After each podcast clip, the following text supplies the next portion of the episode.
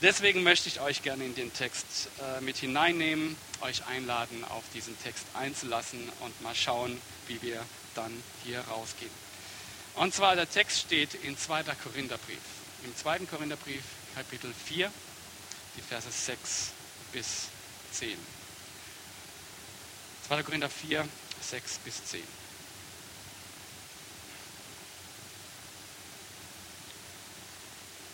Denn derselbe Gott,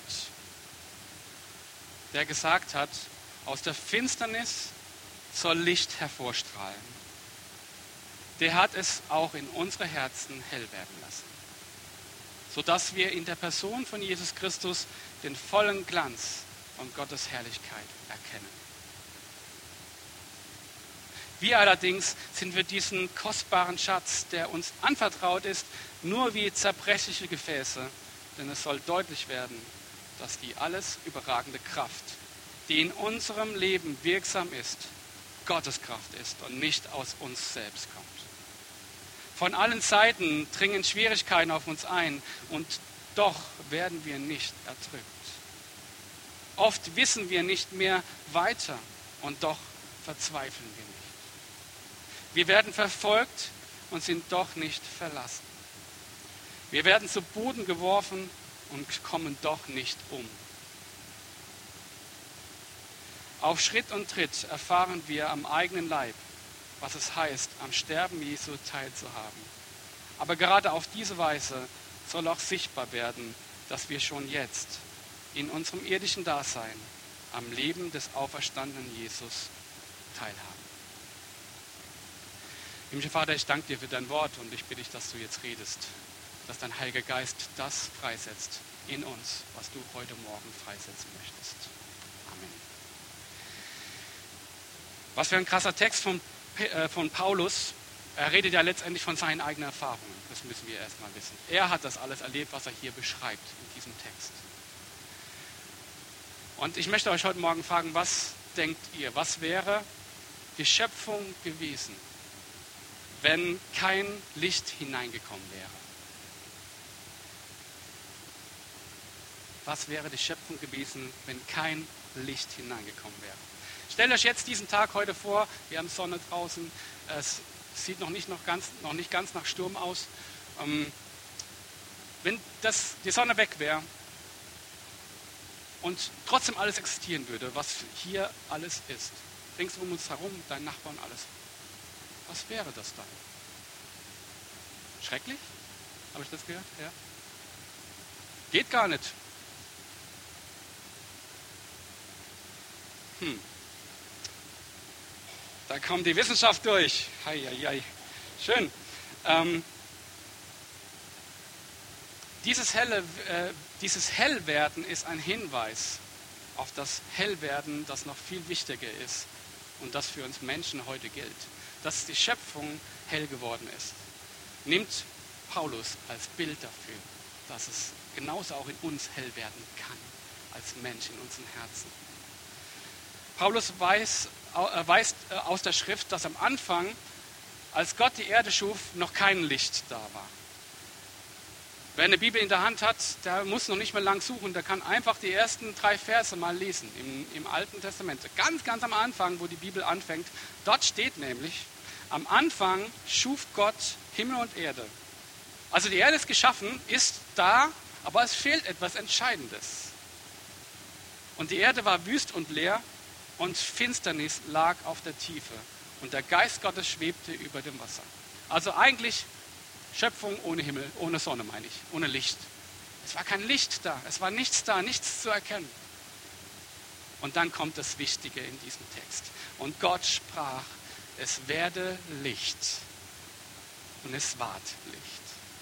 Gottes Kraft, Gottes Wort ist gleich Tat. Wenn Gott spricht, dann geschieht es. Und das ist da genau passiert am Anfang der Schöpfung.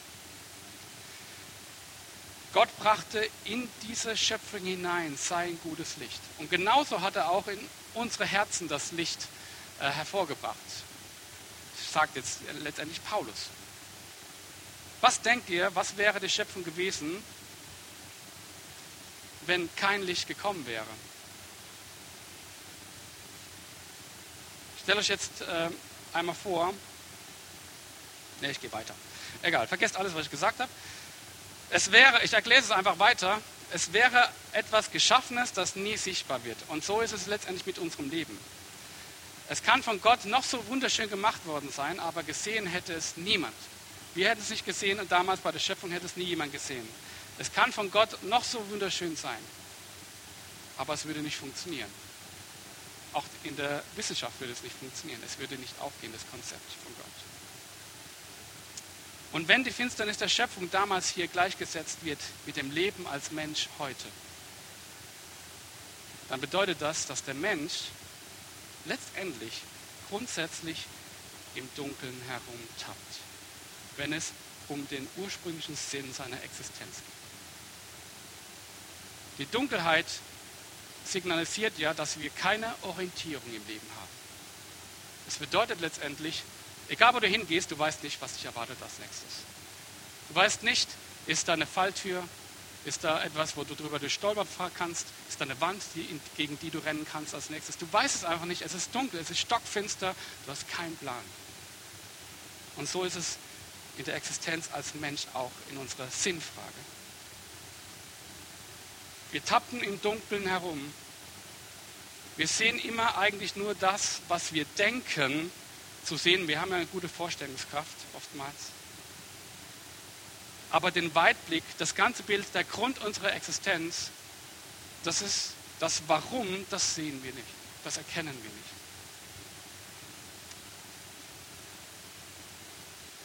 Aber den Weitblick brauchen wir. Beziehungsweise Gott, beziehungsweise wir können Gott nicht erkennen dem Ganzen, weil er seinen Schöpfungsakt in uns noch nicht vollbracht hat. Das bedeutet letztendlich, das, was damals in der Schöpfung passiert ist, ist ein, letztendlich auch nicht nur ein Schöpfungsakt, damit wir heute leben können, sondern auch ein Sinnbild auf das, was in uns, in mir ganz persönlich passieren muss. Oder passiert. Vielleicht ist es bei dir schon passiert und ich wünsche dir jetzt, dass es passiert ist. Dass Gott seinen Schöpfungsakt in, in dich hineingelegt hat. Der Mensch, der nicht weiß, wo er herkommt, kann nicht wissen, wohin er geht, gehen soll. Das ist ganz logisch. Wer nicht weiß, woher er kommt, kann auch nicht wissen, wo er, wo er hingehen soll. Ein Mensch ohne Licht ist ein Mensch ohne Sicht. Ohne Sicht auf das Ganze. Das ist das eigentliche wichtige Sehen in unserem Leben. Es gibt Menschen, die haben nicht das Vorrecht, das zu sehen, was wir hier haben, weil sie blind sind. Wir haben auch Menschen hier in der Gemeinde, die das haben. Aber das wichtige Sehen, das kann jeder haben. Das Sehen, was das alles hier eigentlich soll. Und Paulus war so ein blinder Mensch. Er redet nicht von den anderen, sondern redet von sich selbst. Er redet von sich als Blinder. Er war blind dafür, die Wahrheit in Jesus Christus zu erkennen. Er hat die Menschen sogar verfolgt. Wir haben es das letzte Male mal zwischendurch angeschaut. Sie hat die Menschen sogar verfolgt, die Jesus nachgefolgt sind. Und als ihm dann Jesus begegnet ist, ist er sogar körperlich blind geworden. Das ist witzig. Letztendlich, eigentlich ist es Ironie von Gott. Ja? Die Schöpfung, er hat Licht reingebracht, dass man die Schöpfung erkennt. Und bei Paulus, der blind war, ihn hat er komplett blind gemacht. Also hat das zurückgezogen, was er eigentlich an, an Gutem in den Menschen hineingelegt hat, um alles um sich herum zu sehen. Und ich glaube, Paulus wusste genau, was es bedeutet, blind zu sein, weil er blind war, nicht nur innerlich, sondern auch äußerlich.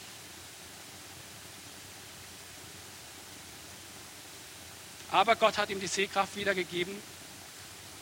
Ähm, nur das und nicht nur das, er hat ihm sogar gezeigt, was in seinem Herzen drin ist, wer er ist. Er hat Licht in sein Herz nach diesem Text hineingeleuchtet. Er ist eigentlich in ihn eingezogen, hat ihm gezeigt, wer er ist. Und jetzt konnte er wirklich sehen und jetzt konnte er wirklich erkennen, wer der Mensch ist und wer Jesus ist. Seitdem ist es sein Hauptanliegen gewesen, dass dieser Jesus allen Menschen Licht bringt. Und zwar ins Leben hinein. Nicht in das Äußerliche, was Gott eh uns schon einfach so zur Verfügung stellt. Jeder darf es sehen, egal ob, ob du Gott kennst oder nicht. Das ist Gnade von Gott, dass wir sehen können, dass er dieses Licht in diese Schöpfung hineingegeben hat. Aber wie bringt Gott das Licht in das Leben von Paulus und auch heute in unsere Mitte? Das ist so eine Frage, die mich in der Vorbereitung beschäftigt hat. Wie kommt dieses Licht in unsere Herzen, in mein ganz persönliches Herz, in unser ganzes Sein, was wir sind? Das Herz ist ja der Mittelpunkt des Menschen, das ist ja nicht die Pumpe hier drin, sage ich ja immer wieder mal, sondern das ist der Mittelpunkt, da wo die Entscheidungen für dieses Leben getroffen werden, das sich auf alle Lebensbereiche auswirkt letztendlich. Wie kann es hell werden in uns? Und die andere Frage ist, wissen wir überhaupt, dass wir, in der Finster, äh, dass wir Finsternis in uns haben? Viele denken ja gar nicht, dass sie finster sind, dass sie in einer Finsternis leben. Hast du Orientierung für, das, für dein ganzes Leben? Erkennst du den Weg, den Sinn und die Hoffnung, die für dich als Mensch einfach existiert, die da ist, die greifbar nahe ist eigentlich? Oder lebst du den Moment? den, den Moment, vielleicht auch wirklich glücklichen Moment. Ich glaube, der Mensch kann glücklich sein, auch ohne Gott. Und zwar solange du nicht an den nächsten Schritt denkst oder den übernächsten oder den letzten Schritt denkst.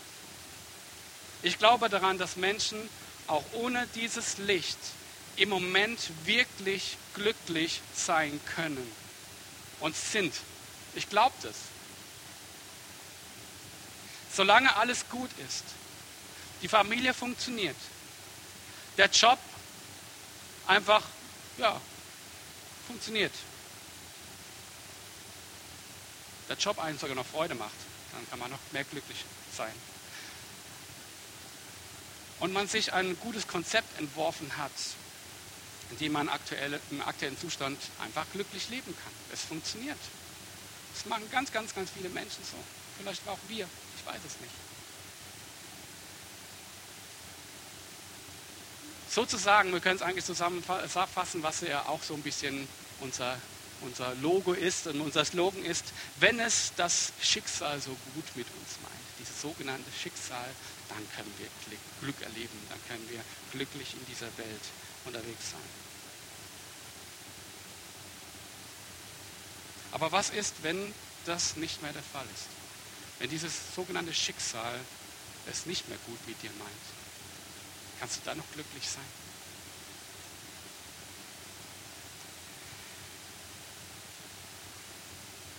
Haben wir einen ganzheitlichen Blick auf dieses Leben, der alles überschaut? Wann kommt der Faktor Sinn in, ins Spiel von deinem Leben? Erst dann, wenn alles den Bach runtergeht? Ich hoffe es nicht. Ich hoffe, dass wir vorher schon die Zeit uns nehmen, nach diesen Fragen zu fragen. Erst dann, wenn Krisen im Leben, ins Leben hineinkommen, das ist ja auch so ein bisschen der Vorwurf, ja, Kirche ist ja für die Armen und Schwachen, ja, die, eh, die brauchten halt noch Hoffnung, deswegen brauchen die noch so einen Gott. Dann ist es eigentlich zu spät. Nee, für Gott ist es nicht zu spät, aber wir können uns vor diese Fragen stellen, vorher schon fragen, was soll das eigentlich? Wir haben vorher schon existiert, auch vor, schon vor der Krise. Und diese Existenz hat seinen Sinn. Wir können uns vorher schon diese Fragen stellen. Oder erst, fragst du dich erst dann, wenn ein geliebter Mensch von dir stirbt? Und dann noch Gott die Vorwürfe machst, obwohl du die ganze Zeit nicht an ihn geglaubt hast, warum jetzt? Warum, warum bin ich jetzt? Warum muss ich diesen Mensch verlieren? Oder wenn dich gute Freunde einfach so verlassen, weil sie dich nicht mehr leiden können. Oder der Job gekündigt wird. Oder du in Rente gehen musst, obwohl dir der Job eigentlich alles bedeutet hat. Jede Lebensphase hat so einen Zug aus, dieser, aus diesem Glücklichsein heraus. Jede Lebensphase hat seine Krisen und seine Herausforderungen. Und ich hoffe, dass es Aufrüttler sind für uns, uns diese Fragen zu stellen. Paulus sagt, dass das Licht für uns in Jesus Christus zu uns gekommen ist, der als Sohn des, des Schöpfers uns Licht machen uns zeigen kann, was dieses Leben eigentlich soll. Er hat es hell werden lassen. Hell werden lassen, damit wir Gott und seine Schönheit, seine Größe und seine Macht oder anders gesagt, seine Herrlichkeit immer mehr erkennen und sehen können. Und wir kriegen das oftmals nicht zusammen. Was hat das mit meinem Leben zu tun? Warum soll ich Gottes Größe erkennen? Was Hat es überhaupt einen Sinn, dass ich das für mein Leben erkenne, damit es Auswirkungen hat? Ich glaube, es hat ganz, ganz große, entscheidende Auswirkungen und ganz, ganz große ähm, Kraft, unseren Fokus zu verändern. Denn dort liegt unser Ursprung, da kommen wir her von diesem Gott und dort ist unser Ziel. Und dort können wir alle Fragen, die wir haben, jemals in diesem Leben, alle uns Fragen können wir bei ihm abladen, denn bei ihm sind sie richtig. Also hat es immense Auswirkungen, wenn wir anfangen zu erkennen, wer dieser Gott ist. Ich denke, viele haben das, das angefangen zu erkennen. Viele sind an, wir sind an verschiedenen Punkten. Wir haben gestern diesen Jüngerschaftskurs gemacht und wir haben gemerkt, es gibt ein Leben, die Jesus gar nicht kennen und es gibt ein Leben, die mit Jesus unterwegs sind. Und auf diesem Weg zu dieser Nachfolge sind wir alle irgendwie. Ja? Wir sind nie 100 Prozent. Ja? Aber irgendwo stehen wir und gehen aber gemeinsam in dieselbe Richtung. Wo stehst du auf dieser Linie? Lass uns gemeinsam in die richtige Richtung gehen, zu Jesus hin. Uns gegenseitig begleiten, gerade wenn wir vielleicht noch auf der Suche nach Gott sind. Nein, wir verstehen noch nicht alles. Wir werden auch nie alles verstehen aber ein Stück und noch mehr und immer mehr. Und je mehr wir uns diesem Gott hinhalten, auch in der Anbetung, wenn wir nachher Lobpreis machen oder wenn wir uns gegenseitig erzählen, was wir mit Gott erleben, wenn wir andere Menschen ermutigen, das mit Gott auszuprobieren, mit mir, mit einem selbst zusammen, dann passiert etwas. Es macht etwas mit uns. Das erlebe ich und das können wir alle gemeinsam erleben.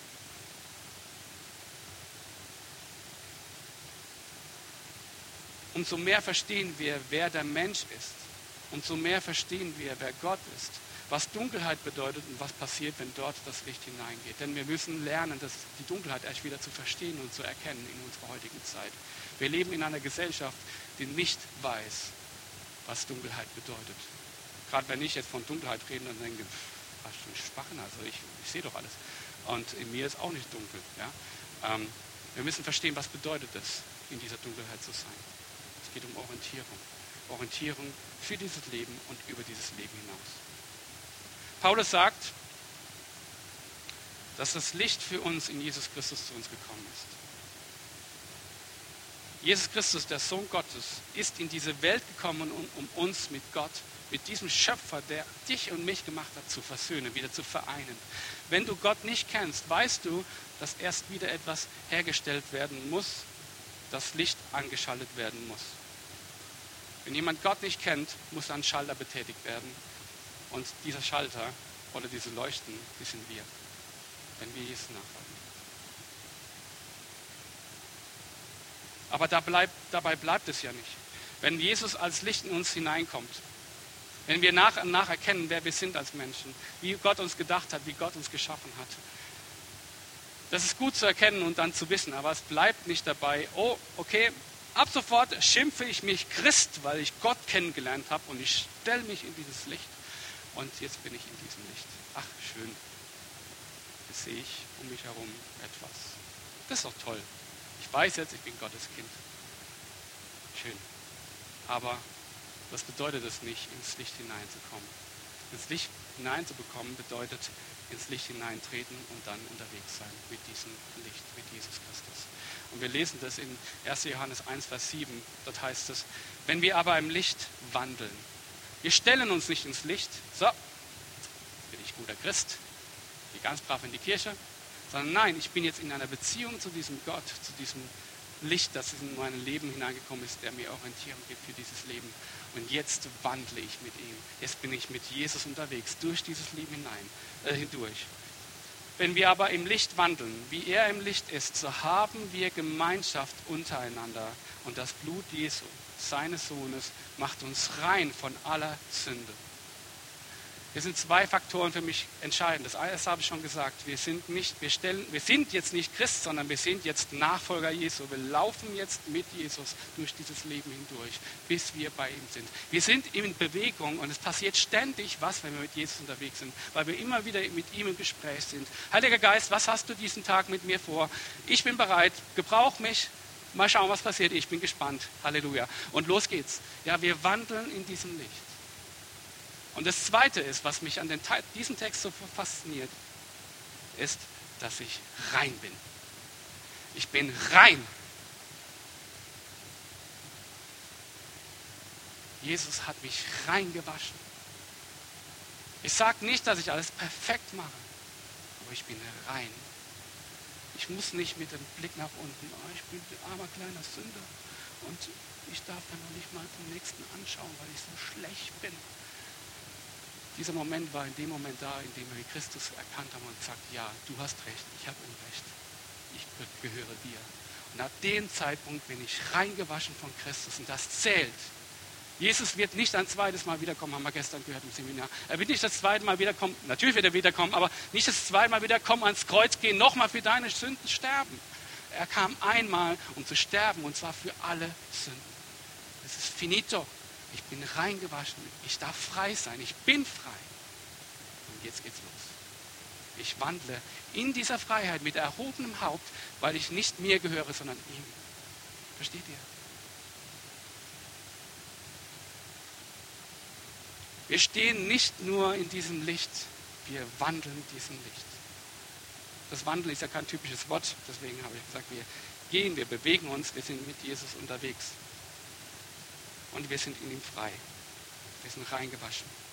Die Sünde hat kein Anrecht mehr an uns. Sie ist weg. Und dann beschreibt Paulus dieses Licht in der Person von Jesus Christus als einen Schatz. Einem, sogar einen kostbaren Schatz.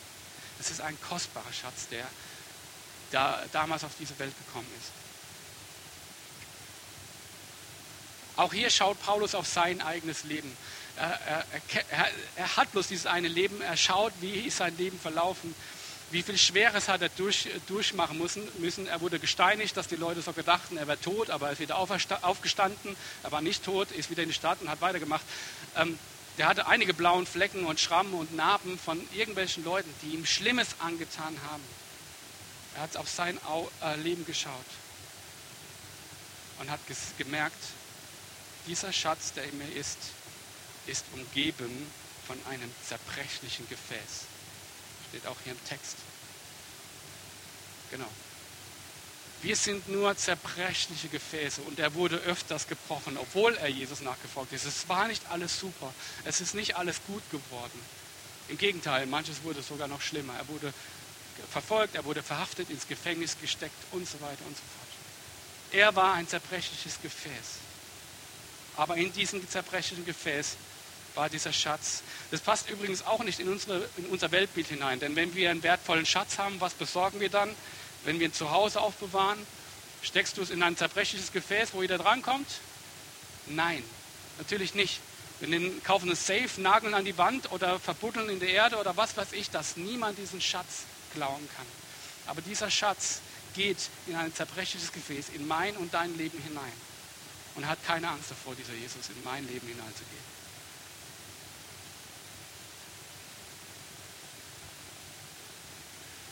Und dass Paulus ja nicht sonderlich beeindruckend war, sehen wir an vielen Aussagen im Neuen Testament. Er war wirklich ein zerbrochenes Gefäß. Er war krank, er hat eine Krankheit, wo wir nicht genau wissen, was es war. Äh, er war eine unscheinbare Gestalt. Ich glaube, er war auch klein. Ich weiß nicht genau. Ähm, das stelle ich mir Paulus auf jeden Fall vor. Er war nicht sprachgewandt, ihm haben sie gesagt, ja, wenn der redet, da hat er ja keine Vollmacht, wenn er vor Ort ist. Wenn er Briefe schreibt, oh, da hat er was. Aber wenn er vor Ort ist, so Hispelstimme, ich weiß nicht, keine Ahnung. Ähm, er war letztendlich nicht beeindruckend. Aber in dem allen war er vollmächtig. Er war vollmächtig, nicht weil er so toll war, sondern weil das, was in ihm drin war, so mächtig war. Jeder von uns ist aber so ein Gefäß. Ich weiß nicht, wo du zerbrochen bist, welche Gebrochenheiten du im Leben hast. Vielleicht hast du auch gar keine Gebrochenheiten, aber du bist trotzdem ein zerbrechliches Gefäß, denn dieses Leben ist begrenzt. Irgendwann wird es zerbrechlich. Und es hat einen Grund, warum so ein großer Schatz in so zerbrechliche Gefäße wie Paulus und wie in mich und in dich hineingelegt wird. Wir sollen verstehen, wer wir als Menschen sind und wer dieser Schöpfer Gott ist. Dieser Jesus in uns mit seiner überragenden Kraft im Verhältnis zu diesem eigentlich gebrochenen Menschen, mit seinen Sünden, Macken, Schuld, schwierigen Charakter und so weiter. Es macht letztendlich deutlich, wer wirklich am Wirken ist und wessen Kraft es ist, wenn wunderbare Dinge passieren in unserem Leben. Die Veränderung kommt nicht aus uns heraus. Nicht, weil ich so toll glaube, sondern weil ich einen mächtigen Gott, einen liebenden Gott in mir habe. Und wisst ihr was? Das lässt mich richtig durchatmen. Ich atme so durch, dass es nicht an mir liegt, dass ich ein guter Christ sein kann. Es kommt auf den drauf an, der in mir ist. Kommt auf den an, der sich mir gezeigt hat in diesem Leben und sagt, ich bin bei dir alle Tage bis an der Weltende. Die Veränderung kommt nicht aus uns selbst. Wir können in diesen Vergleichen eigentlich gar nicht bestehen. Die Veränderung kommt von ihm. Wir als gebrochene Gefäße und Gott, der durch und durch kostbar ist. Paulus und auch wir können uns in keiner einzigen Situation auf die Schulter klopfen und sagen, boah, habe ich das toll gemacht für Gott. Nie. Paulus kann das nicht, wir können das nicht, wir sind nicht stark. Aber ich bin in Christus.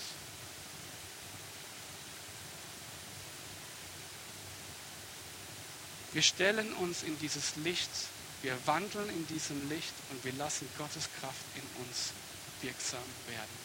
Darum geht es. Und deshalb ist es wichtig, dass wir uns ihm immer wieder hinhalten, uns ihm aussetzen, zu ihm rufen und beten, uns gegenseitig erinnern, wer Gottes Licht ist.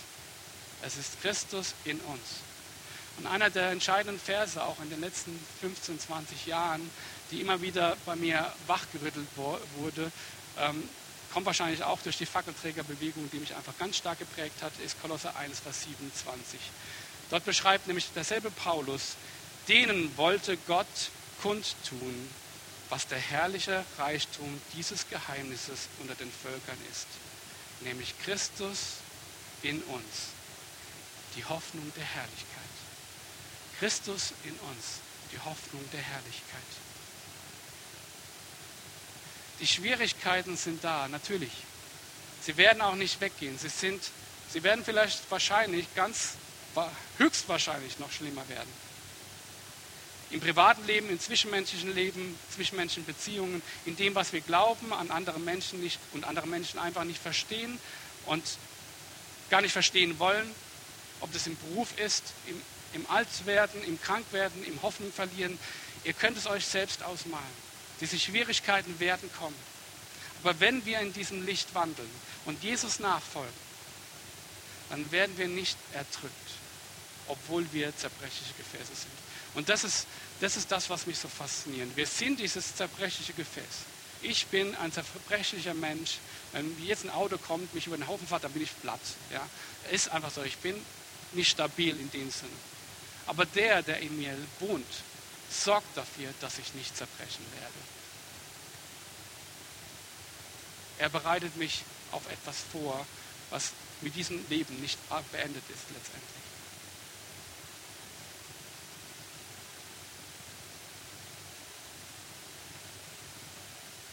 Denn der Schatz in diesem Gefäß ist stärker als alles, was wir uns jemals erträumen können. Niemand kann es zerstören. Der Tresor ist nicht entscheidend, sondern der Inhalt. Er macht mich stark. Er macht mich widerstandsfähig. Er macht mich letztendlich ewigkeitsfähig. Und ganz ehrlich, ich bin so froh, dass ich dieses Gefäß bin. Ich muss mir nie, ich muss nie sagen, ach, jetzt habe ich mal wieder nicht genug Kraft gehabt, sondern ich kann immer wieder sagen, Gott, ich habe gerade keine Kraft, wie immer übrigens. Komm und gib mir deine Kraft.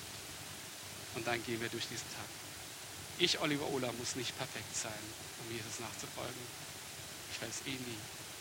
Ich muss nur eins sein.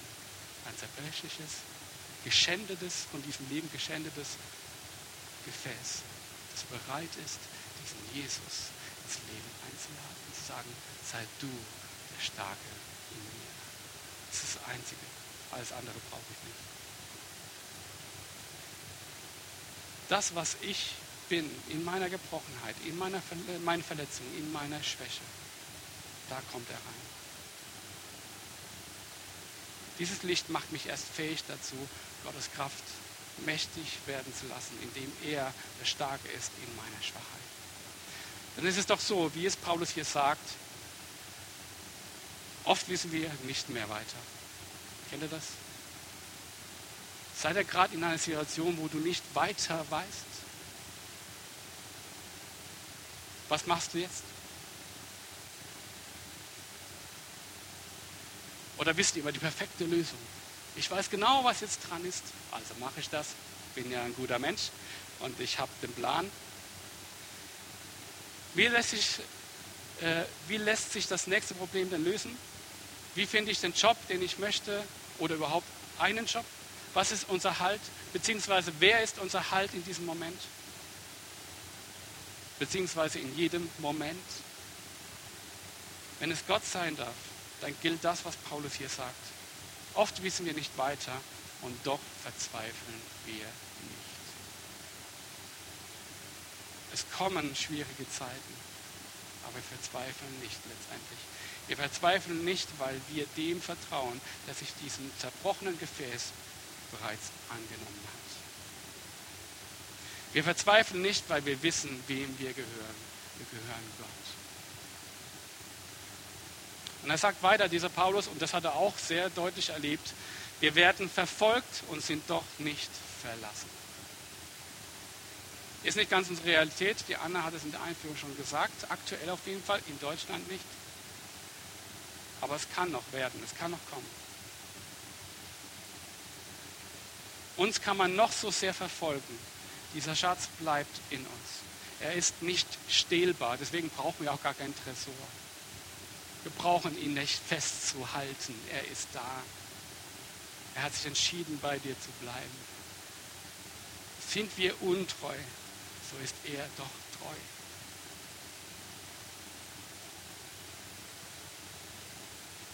Dieser Jesus ist diebstahlsicher. Er bleibt da und verlässt uns nicht, egal was passiert. Wir können weglaufen, natürlich, das können wir. Wir können sagen, hey, ich will nichts mehr mit dir zu tun haben und Gott ist ein Gentleman. Das ist einzige, die einzige Möglichkeit, Jesus loszuwerden. Aber alles andere funktioniert nicht.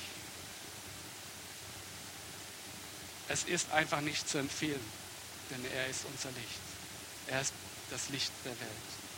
Denn das ist unsere einzige Halt in diesem Leben und über dieses Leben hinaus.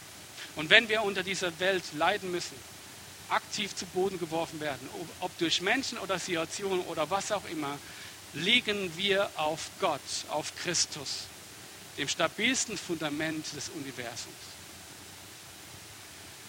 In dem Ganzen, wenn wir Jesus nachfolgen, dann erleben wir wie Paulus mit jedem Schritt, den wir mit Jesus gehen, was es bedeutet, an Jesus Sterben Anteil zu haben. Paulus sagt, es ist nicht leicht, Jesus nachzufolgen, aber ich habe die Kraft dafür für dich bereit. Denn das, was Jesus ist und war und für immer sein wird, ist Anstoß für viele Menschen in unserer Welt. Für die Menschen, die wir eigentlich lieben, aber die nichts davon wissen wollen. Unsere Aufgabe ist, diese Menschen weiter zu lieben. Unsere Aufgabe ist es, diese Menschen zu Jesus hinzulieben. Die Aufgabe ist es, sie zu Gott nach Hause zu lieben auch wenn sie uns hassen werden vielleicht auch.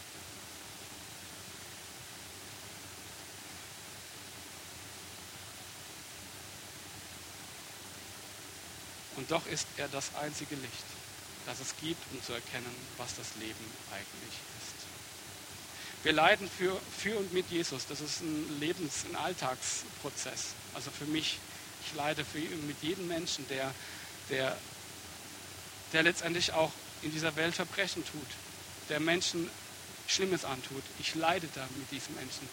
Ich, ich habe da gar keine Wut in dem Sinne, sondern ich habe tiefen Schmerz, weil ich merke, wow, wie weit sind wir weg von Gott. Ich leide und ich liebe diese Menschen, auch wenn sie solche Dinge tun. Es zerreißt mich, weil es Gott auch zerreißt, was die Menschen sich gegenseitig antun. Wir sollen nicht sagen, okay, das ist alles gut. Nein, das ist nicht, das nicht. Wir dürfen einen heiligen Zorn haben. Wir dürfen diese heilige Ungerechtigkeit in uns empfinden, natürlich. Aber die Liebe steht an erster Stelle. Und das ist unsere Herausforderung in dieser Welt. Wir leiden wie Jesus für diese Welt. Denn wir leben mit Jesus Christus als Teilhaber einer, einer, ein anderes Leben. Und schon hier auf dieser Erde wird sichtbar, was Gott in uns hineinlegen kann und immer wieder tun möchte. Gott wird sichtbar in unserer Mitte durch das, was wir leben. Wir leben im Licht von Gott, das durch Jesus Christus in die Welt gekommen ist und jetzt mit uns durch dieses Leben reist. Wir wandeln mit ihm. Das ist eine Reise und hat viele spannende Situationen. Viele Lernfelder, viele Trainingslager, viele Aufgaben, viele Abstürze und viele Herausforderungen. Aber wir müssen nichts anderes sein als zwar schwache, aber bereite Menschen, die sich in sein Licht stellen, mit ihm unterwegs sind, sich auf ihn fokussieren und in diesem Licht unterwegs sind. Und dieses Leben ist wirklich spannend. Ich bin zerbrechlich, aber der Schatz ist diebstahlsicher. Es kommt nichts mein, aus meiner Kraft, sondern auf seine Kraft kommt es an. Ich bin zerbrechlich, aber darauf kommt es eben nicht an. Wichtig allein ist, dass dieser Schatz, Jesus Christus, unsere Kraft ist und durch uns scheint. Für uns und für diese Welt. Ich weiß nicht, wie es dir geht, wenn du daran denkst, Jesus nachzufolgen. Gestern hatten wir so einige Themen über was bedeutet, Jünger Jesu zu sein. Und wir haben gemerkt, das ist ja gar nicht so einfach. Das gehört ja, das gehört ja Mut dazu. Manchmal den eigenen Schatten zu überspringen. Aber es lohnt sich. Paulus, der wirklich viel durchlitten hat, weiß, was es bedeutet, in diesem Licht zu sein. Er weiß es so sehr, dass er es nie aufgeben würde, trotz dem, was er erlebt hat. Und ich wünsche uns es allen, dass wir in dieser Gemeinschaft leben, als Gemeinschaft, als Christen, als Nachfolger Jesu, die sich gegenseitig darin motivieren, gegenseitig ermutigen, gegenseitig auf dieses Licht hinweisen. Hey, ja, du bist jetzt schwach, aber Jesus ist in dir. Geh zu ihm, renn zu ihm hin, bestürme ihn. Er wird dich versorgen mit allem, was du brauchst. Er wird dich nicht zerbrechen lassen.